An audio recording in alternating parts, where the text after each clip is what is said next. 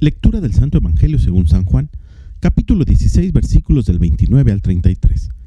En aquel tiempo los discípulos le dijeron a Jesús, Ahora sí nos estás hablando claro y no en parábolas. Ahora sí estamos convencidos de que lo sabes todo y no necesitas que nadie te pregunte. Por eso creemos que has venido de Dios. Les contestó Jesús, ¿de veras creen? Pues miren que viene la hora, más aún, ya llegó, en que se van a dispersar cada uno por su lado y me dejarán solo. Sin embargo, no estaré solo porque el Padre está conmigo. Les he dicho estas cosas para que tengan paz en mí.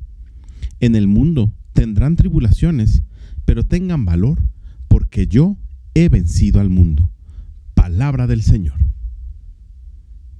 El Evangelio del día de hoy nos presenta una realidad muy clara. El mundo nos presenta a los cristianos muchas tribulaciones, es decir, adversidades, penas, aflicciones que padecemos porque la vida así se nos presenta. Sin embargo, debemos de tener nuestra fe puesta en Jesús, pues si nos tomamos de la mano precisamente en esos momentos difíciles, al igual que Él, podremos vencer al mundo. Jesús constantemente está ofreciéndonos su paz, pero la paz consiste en no alejarnos de Él. Los discípulos en algún momento, por miedo, se escondieron y dejaron solos a Jesús.